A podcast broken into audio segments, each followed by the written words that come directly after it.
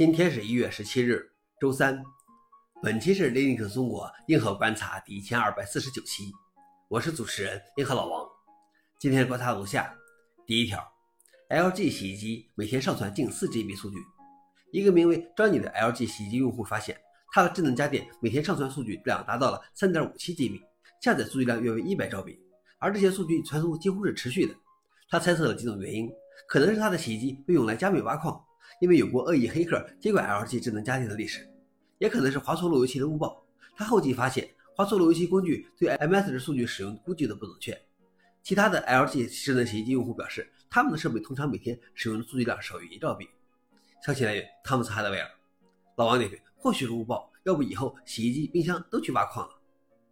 第二条是中国的芯片进口大幅下降，创下历史最大降幅。据海关数据，中国半导体进口总值为三千四百九十四亿美元，这些数字比二零二二年报告的数值减少了百分之十五点四，同时从数量上看也减少了百分之十点八，这是自二零零四年以来的首次下降。当然，全球的半导体市场都在萎缩。该年的最新数据显示，二零二三年全球半导体收入较前一年减少了百分之十一点一，为五千三百三十亿美元。其中，半导体制造商受到打击最严重的部分是内存领域，营收下降了百分之三十七。消息来源：Register。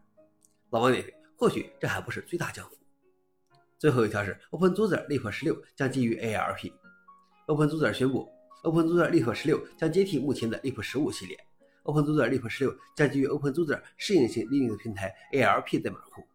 OpenZoozer 称它将兼具先进的企业服务器发行版的优势和 Leap 系列的用户友好性维护和安全性。消息来源：ForUnix。老王点评：版本号变成十六还算预期之内，至少没有变回四十二去。以上就是今天的硬核观察。